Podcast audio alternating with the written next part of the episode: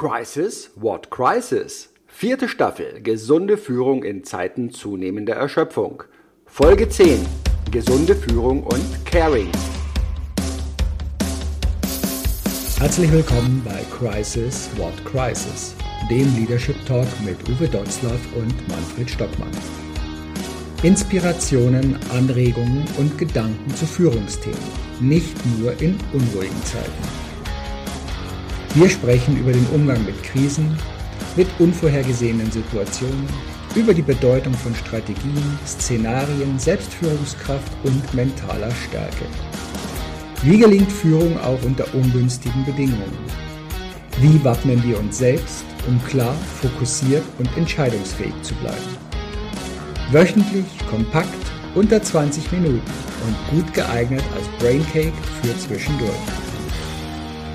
Hallo und herzlich willkommen hier wieder bei Crisis What Crisis und wir sind bei den Folgen Trends in der Führung und heute haben wir jetzt den fünften Trend in der Führung und wir greifen da ja auf einen Artikel von Professor Dr. Heike Bruch zurück und da gab es eine äh, Grafik, die wir jetzt hier wieder für diejenigen, die uns auf dem YouTube-Kanal anschauen, kurz einblenden. Da sind diese fünf Teile dabei. Und heute kommen wir zum gesunden Führung und Caring, das immer mehr, ja, Bedeutung gewinnt und scheinbar ja auch wirklich eine Notwendigkeit hat, oder? Wie siehst du das, Uwe? Absolut, aber ich würde ganz gerne wieder starten in dieser Grafik, die du gerade aufgerufen hast. Na, auf der linken Seite steht wieder das, der klassische Ansatz, nämlich leistungsorientierte Führung. Mhm. Und die Frage könnte jetzt wieder sein, wow, und das ist jetzt falsch. Nein, das ist natürlich überhaupt nicht falsch, ne? eine Leistungsorientierung einzuführen. Die Frage ist schlicht und ergreifend bei dem, bei dem linken Teil, äh, leistungsorientierte Führung, wie messe ich Leistung und wie bewerte ich Leistung? Und wen bewerte ich dann? Ne? Und wenn ich jetzt auf die rechte Seite gehe und sage, kriege ich da, wenn ich, wen belobige ich, wen befördere ich, wen nenne ich, benenne ich ähm, zur Jahresabschlussfeier in, in, meinem Empfang als die High Performer in meinem Unternehmen. Ja? Und äh, wie viele Mitarbeiter äh, treffe ich, die ich nicht benenne und die darauf vielleicht seit Jahren schon warten und die in Tüttelchen immer nur Durchschnitt waren. Ja? Und die nie high performt haben und die nie äh, eine, eine außergewöhnliche Leistung vollbracht haben. Äh, denn wenn ich das auch vorher schon konnte, diese leistungsorientierte Führung so, dass ich alle mitnehme, dann war ich eigentlich schon so ein bisschen in dem, in dem, äh, in dieser Geschichte gesunde Führung. Weil wann bleibe ich gesund? Du hattest das beim, in der letzten Folge am Ende so gesagt, wenn ich Sinn erlebe in meiner Arbeit. Ja, wenn es, wenn es mir auch am Ende des Tages durchaus Spaß machen kann, wenn ich, wenn ich ähm, es schaffe, äh, über meine Arbeit nicht krank zu werden. Druck, Druck, Druck, Dampf, Druck, Drill nimmt immer weiter zu und ich schaffe es nicht mehr krank zu werden. Und das ist das, gesunde Führung heißt nicht, ich, ich führe ein, ähm, ich führe einen, äh, ein Apfeltag. Apfeltag oder wir laufen alle ähm, einen Marathon oder so oder steigen auf den Gipfel. Das ist, sind alles tolle Geschichten, die sollen auch weiter stattfinden, die, wenn die Mitarbeiter sie haben wollen. Ja?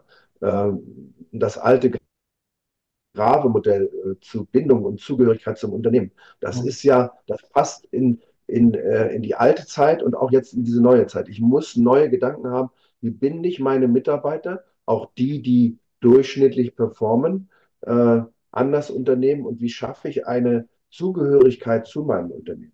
Und dann setzt gesunde Führung ein, nämlich indem ich maßvoll führe, indem ich äh, die Mitarbeiter entsprechend ihrer Möglichkeiten auch einsetze und sie nicht permanent überfordere ja, und sage einfach, wir haben da was, was ich, ähm, 30 Prozent unserer Mitarbeiter machen die gleiche Arbeit, also müssen die gleiche Leistung bringen. Das ist ja völliger Unsinn. Diese Individualisierung, die führt dazu, dass ich wirklich, wenn ich gesund führe, mir zugucken muss oder angucken muss, äh, was kann denn der Einzelne leisten? Ja? Und wie schaffe ich es, dass jeder Einzelne, auch der, der vielleicht die, die Möglichkeiten, die Potenziale gar nicht hat, wie kann der einen Lustgewinn in seiner Arbeit finden? Mhm. Ja? Und wie kann ich Unlust vermeiden nach Grafe? Ne? Grafe sagt, Unlustvermeidung. Wie mache ich das? Wie motiviere ich denn meine Mitarbeiter, dass sie gerne zur Arbeit kommen? Und das in einer vielleicht monotonen Tätigkeit. Ja? Es ist ja nicht überall so, dass, dass alle im Kreativbereich unterwegs sind. Viele Tätigkeiten in Deutschland in der Wirtschaft sind noch monoton. Ja? Mhm.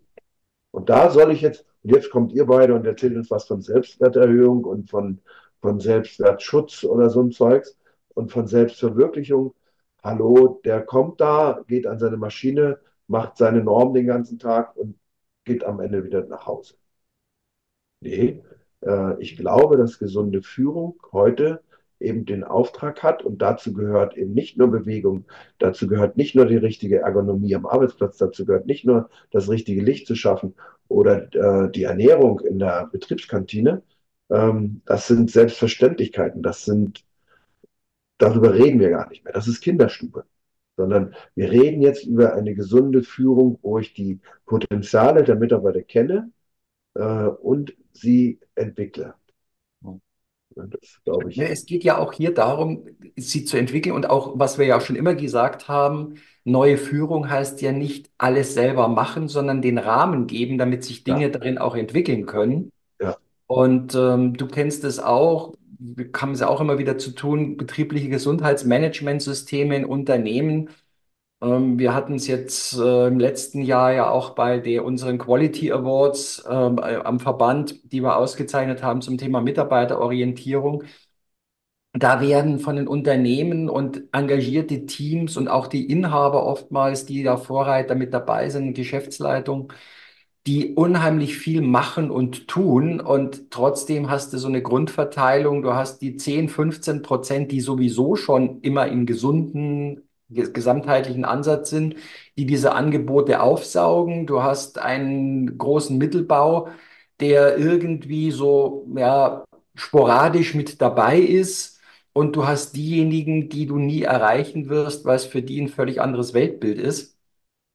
Und äh, die dabei sind. Aber genau dort fand ich das sehr toll. Ähm, du kennst ihn ja auch, Alfons Bromkamp, ja. mit seiner ähm, Triple C Manufaktur, die also im Kundendienst, im äh, Customer Service äh, Bereich unterwegs sind.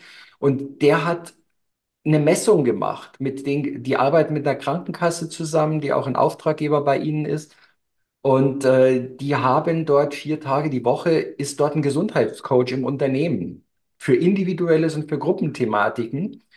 Und äh, die haben das Ganze mal jetzt über ein Jahr gemessen und haben festgestellt, dass die Krankenquote bei denen, die regelmäßig an den Programmen teilnehmen, auf drei Prozent runtergegangen ist. Ja. Bei denen, die so sporadisch dabei waren, die lagen irgendwo so bei sechs Prozent. Und bei denjenigen, die kaum daran teilgenommen haben, an denen es vorbeiläuft, die es nicht in Anspruch nehmen, die sind bei zehn Prozent plus. Das ist ja dann immer die Frage, und jetzt höre ich schon wieder die Kritiker auch an dieser Stelle, es gibt an dieser Sache kein Vorbei. Ne, da können wir diskutieren, wie wir wollen. Äh, gesundes Führen heißt auch Gesundheitsförderung. Dazu sind wir äh, in der Regel gesetzlich verpflichtet. Dazu gehört Gesundheitsmanagement. Und jetzt kommen die Kritiker und sagen, pass mal auf, Leute. In den vorherigen Folgen habt ihr über Leistungsdruck und über Geschwindigkeit und über äh, Anforderungen, die zunehmen, gesprochen und über Belastung und all solche Geschichten. Und jetzt sollen wir auch noch während der Arbeitszeit die Mitarbeiter dazu bewegen, etwas für ihre Gesundheit zu tun. Yes, genau. Und du wirst es auch finden, das tun wir auch in Unternehmen, ja, wo wir immer äh, auch mit Partnern, mit der, mit der Uni Greifswald haben wir auch solche Modelle mal äh, äh, evaluiert und haben gesagt, begleitet uns doch einfach mal, messt mal die Vitalwerte der Mitarbeiterinnen in den Unternehmen am Beginn so eines Prozesses am Ende. Und die Zahlen sind teilweise explosionsartig für diejenigen, die über äh, solche Dinge bereit sind, sich Gedanken zu machen. Und dann vor allem für diejenigen, die die Führungsverantwortung haben, die Zeit zu nehmen und die mit dem Team gemeinsam, Team Spirit war ja unser Team immer oder unser Thema immer, zu sagen, ich suche als allererstes Zeitdiebe, Zeitfresser und Zeitfallen. Mhm. Und schon wenn ich auf dem Weg bin, diese Zeitdiebe, Zeitfresser und Zeitfallen zu finden, äh, werden die Mitarbeiter Befriedigung erleben, positiven Stress. Also nicht den negativen, sondern einfach zu erleben, ja, das war jetzt nochmal eine Kraftanstrengung. ja, das haben wir jetzt zusätzlich gemacht, aber warum war das bisher eigentlich nicht möglich, dass wir solche Gedanken, wie wir sie jetzt im Team gefunden haben, nicht der Chef alleine, top-down, sondern äh, bottom-up vielleicht oder zusammen, äh, die wir gefunden haben, warum haben wir das bisher nicht auch schon so gemacht? Dazu gehört natürlich Digitalisierung, die Möglichkeiten der Digitalisierung. Ne, wir machen das. Äh, und jetzt kommst du auch noch, willst auch noch Digitalisierung einführen. Yes. Äh, das machen wir damit. Wir nehmen einfach brauchbare Programme, die die Arbeit der Menschen erleichtern. Und dann sagen mir ganz viele Kritiker wieder, ja, dazu sind unsere Mitarbeiter nicht in der Lage. Und die Nummer glaube ich sehr häufig nicht. Und äh, wir glauben, ich glaube, dass auch heute Menschen viel, viel mehr können, als wir ihnen vielleicht zumuten, wenn sie selber auf die Idee können, kommen, es zu tun. Und wenn sie klar wissen, wofür sie es tun und für wen sie es tun, nämlich zuallererst für sich selbst. Und deshalb dieses Gesundheitsmanagementsystem, ja, äh, da gibt es Unternehmen, die sagen, ja, und sind grandios gescheitert, äh, warum auch immer, die richtig gut will waren. Und die haben dann mit den Krankenkassen oder mit den Gesundheitskassen zusammen äh, Programme entwickelt im Unternehmen. Ja, alleine die Abwehrhaltung von vielen Mitarbeitern gegen Gesundheitstag. Ja, ob nun ein Gesundheitstag immer das Nonplusultra ist, es könnte ein Einstieg sein in das Überlegen, das Nachdenken über die Gesundheit der Mitarbeiter, über das gesunde Team, über das gesunde Ich, über das gesunde Unternehmen. Ja, und, und diese, das ist so, so ein Einstieg, den wir immer wieder machen und sagen, über wen denkst du als erstes nach? Über mich. Ne? Lass es doch machen. Und jetzt geht das Team hin und misst auch und sagt einfach, wir steigen mal ein in so einen Prozess. Und dann merken wir plötzlich auf dem Weg dahin, dass die Mitarbeiter weniger krank werden, nicht weil sie gesünder essen, sondern weil sie weniger Belastung haben, weil sie mehr Befriedigung haben, weil sie mehr Anerkennung finden, weil, ja, weil, weil, weil, weil. Und deshalb führt das ganz schnell und erstaunlichweise schnell. Wir haben also diese Vitalwerte der Mitarbeiter, messbare Werte. Dazu muss aber die Bereitschaft da sein. In Deutschland äh, Vitalwerte in, einem, in eine Datenbank zu geben, die vielleicht missbraucht werden könnten oder, oder, oder. Das war bei uns keine Diskussion, weil die Mitarbeiter verstanden haben, hallo, das hilft mir nur. Ja, wenn ich einfach sehe, sehe in Deutschland haben wir ununterbrochen diese Diskussion über die Einführung der, der digitalen Krankenakte oder so. Ja? Und da sage ich einfach, nicht jeder Mensch will das Ding missbrauchen. Und das haben wir den Leuten dort klar gemacht und auch mit ihnen geredet und haben gesagt, es ist nur für euch und ihr sagt Stopp, wenn nicht. Wir hatten 34 Teilnehmer in dem Versuch. Wir hatten eine Vergleichsgruppe, die nichts gemacht haben und 34 absolut freiwillig, absolut offen. Und sie hatten das als eine Spielregel, die Möglichkeit, jeden Tag auszusteigen. Und wie viele waren am Ende noch da? 29. Nach einem Jahr waren noch 29. Die Menschen wollen das durchaus. Wollen sagen, wenn du etwas hast für mich, was mir selber in meiner Gesundheit hilft, dann gib es mir doch her oder lass es uns überlegen, was wir machen können. Mhm. Das waren ganz individuelle Sachen. Und wo haben wir angefangen? In der Führung. Und Führungsmüdigkeit, ja, diese, dieses, diese, dieses alleine das Grübeln, diese Looping der Gedanken jeden Tag bei Führungskräften. Führen macht einsam, haben wir mal gesagt. Jetzt führen wir aber anders. Leadership, äh, New Leadership äh, sagt ja, wir wollen teamorientierte führen. Ich bin also Teil des Teams. Also muss ich mich dort auch öffnen. Ich muss mich, ich muss meine Gedanken hergeben, etc. Ja? Und solche Dinge einfach zu sagen, ich muss sehen, was mir selber wert ist. Und das ist das, was wir äh, bei BGM, BGM ist natürlich noch viel, viel mehr, ja, Gesundheitsmanagement, äh, muss ich, das, das muss ich einführen im Unternehmen, aber die Mitarbeiter müssen es mit nach Hause nehmen. Und diese Kurse, die wir zum Beispiel mit Gesundheitskassen oder Krankenkassen initiiert haben, da gab es allen Ernstes am Ende einiger solcher Kurse. Einer ganz deutlich war ein, ein Yoga-Kurs, die die Krankenkasse finanziert haben. Und am Ende des Kurses stand dann, haben wir gefragt, und wie geht es jetzt weiter? Und dann haben uns drei von zehn Mitarbeitern aus dem einen Kurs gesagt, wie, wie geht es weiter? Der Kurs ist doch zu Ende. Der Kurs hat es nicht geschafft, den Mitarbeitern zu vermitteln, dass wenn ich Yoga oder irgendetwas anderes mache, dass ich durchaus dann in meiner Freizeit, ja, wir hatten das Phänomen, viele Veranstaltungen haben während der Arbeitszeit stattgefunden. Da gab es Riesendiskussionen, Äh, muss das während der Arbeitszeit sein oder kann das in der Freizeit sein oder kann das Hälfte Hälfte sein oder kann das komplett Freizeit sein? Solche Diskussionen müssen ausfallen.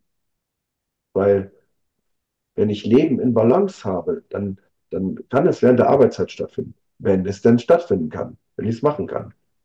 Wenn nicht, ist es ja für mich. Dann mache ich es Hälfte Hälfte oder ich mache es zu 100 Prozent zu Hause. Aber das Wichtige ist doch, dass ich es mache, wenn es mir gut tut. Und das ist dieser, dieser Switch, den wir schaffen müssen, äh, um, da, da hat Führung eine Verantwortung, auch eine Eigenverantwortung, sich selbst gegenüber. Und Führungsmüdigkeit kann dann eigentlich nicht eintreten, wenn ich selber bei mir diese Instrumente auch anwende. Ja, da hattest du jetzt genau diesen Punkt der Eigenverantwortung. Also ich muss es selber auch für mich sehen, sondern nicht nur darauf warten, dass es von außen passiert. Äh, wir hatten das Thema, die Leistungsorientierung, die braucht eine Kalibrierung. Also ist es immer dieses noch einen drauf. Ja. Und äh, du hattest auch den Part, was für mich mit Gesundheit ja auch sehr schön zu tun hat, weil ein Körper möchte ich auch mal entgiften, entschlacken, äh, um ihn wieder funktionsfähiger, fitter, gesünder zu machen. Und so hilft es ja auch bei einer Organisation, einfach mal Dinge zu eliminieren, rauszuschmeißen und diesen ganzen Ballast, mit dem wir uns tagtäglich in der Organisation beschäftigen, der aber überhaupt keine Wertschöpfung mehr hat, sondern der nur wirklich ja belastet alle Einzelnen und daran hindert, in die Leistung, in die sinnvolle Leistung zu kommen, da mal wieder mit aufzuräumen. Und ich fand, du hattest ja auch so das Thema mit der Eigenverantwortung, da viel, fängt man eine Anekdote mit Bernhard Langer, also unserem bekannten deutschen Golfer, der ja in den USA lebt, weil ihn in Deutschland ja kaum einer kennt, weil Golf ja so elitär ist und äh, einer der erfolgreichsten Sportler auch jetzt noch in seinen Seniorenjahren. Und da gibt es eine Anekdote, dass ihn ein Fan auf dem Golfplatz wohl gefragt hat, Herr Langer, ich möchte mal so, ich möchte so äh, sein wie Sie äh, oder so werden wie Sie. Und dann hat er gesagt, nee, ich glaube nicht, dass du so werden willst. Du möchtest so sein wie ich. Aber das würde bedeuten, dass du um 6 Uhr morgen aufstehst und acht Stunden, zehn Stunden durchtrainierst und das Ja. tagtäglich. Und wir wollen gerne etwas sein, aber den Weg dahin, den wollen die wenigsten wirklich gehen, der dafür notwendig ist. Und da gehört ja auch gesunde Führung hin, ähm, die Motivation zu setzen. Ja, da gehört Selbstmotivation dahin, da gehört aber auch Selbstdisziplin dahin und da Und es gehört, Sinn dazu, wieder Sinn ja, erkennen, was wir bei der letzten Folge hatten, ne? Das Sinn ist das, für eigene Gesundheit. Der Eckhard von Hirschhausen hat das mal gesagt, du musst nicht drüber nachdenken, wie es dir geht, während du läufst oder bevor du läufst, du musst drüber nachdenken, wie es dir geht, wenn du gelaufen bist. Mhm. Also du musst es erst mal tun. Und du musst es dann auch, und das ist das, was wir immer wieder ja sagen, auch in unseren Runden hier, unser Handeln hat Konsequenzen. Aber du musst auch konsequent handeln. Ne, Wenn du nicht konsequent handelst und es dann tust, ja, ich, mir geht es auch so. Ähm, ich gehe montags abends, da kann man mich nicht buchen. Also für alle, die jetzt zuhören und sagen, ich will mal montags abends, wird schwierig, da gehe ich schwimmen. Und dann habe ich ein Lebensziel. Ich möchte nochmal vier Kilometer in einer Stunde schwimmen. Das ist eine Minute 30 auf 100 Meter. Damit kann kein Mensch was anfangen. Und das für mich äh, im Augenblick, auch nach Corona, weil das ging lange nicht, äh, bin ich ganz weit weg von diesem Ziel. Ich gehe trotzdem hin und scheitere jede Woche grandios. Warum eigentlich? Ja. Jetzt bin ich dazu übergegangen, weil der Montag nicht mehr reicht. Ich gehe jetzt auch noch donnerstags. Und ich, wann, oh, hast du eine Zeit? Ja, ich habe die Zeit, weil ich sie mir nehme, weil es wichtig ist. Ja, weil es für mich von Bedeutung ist. Das muss für keinen anderen ringsum Bedeutung haben. Und wenn Führungskräfte, Führungsmüdigkeit, Erschöpfung, die durch Corona oder aller nachfolgenden äh, Dinge hervorgerufen sind, ähm, das für sich erkennen und sagen, wenn du, wenn du wirklich etwas verändern willst, dann räum einfach mal auf. Mhm. Als allererstes, ich räume immer, wenn ich nicht weiterkomme, meinen Schreibtisch aus. Der sieht zurzeit hier wieder chaotisch aus. Zu Weihnachten war er wieder aufgeräumt und ähm, ich räume dann auf. Aber was du gesagt hast, ich räume zuallererst mal in meinem Brain auf. Mhm. Und äh, sag mir, was will ich selber? Und was wollen meine Menschen? Und das ist das, äh, was wir hinbekommen müssen. Das haben wir in den ersten Folgen, in den aller, allerersten Folgen schon mal besprochen, dass wir sagen, wir müssen erst mal verstehen, was unsere Menschen wirklich, wirklich wollen. Ja? Und nicht. Ich glaube, alle... wir werden mit diesen Sachen auch noch in der nächsten Folge zu tun haben, denn wir kommen ja. nämlich schon wieder zum Ende. Denn Gesundheit ist ja ein auch unendliches Thema. Wir haben, kommen ja nie zum Ende bei der Gesundheit. Und äh, von daher werden wir da noch mal einen draufsetzen, denn wir haben auch noch ein paar andere Punkte, die gerade auch Führungskräfte wieder betreffen, für sich selbst auch ja. den eigenen inneren Fokus zu finden, damit sie es überhaupt weitergeben können. Ja. Also, bleibt dran, bleibt uns gewogen und dann bis nächste Woche. Ciao.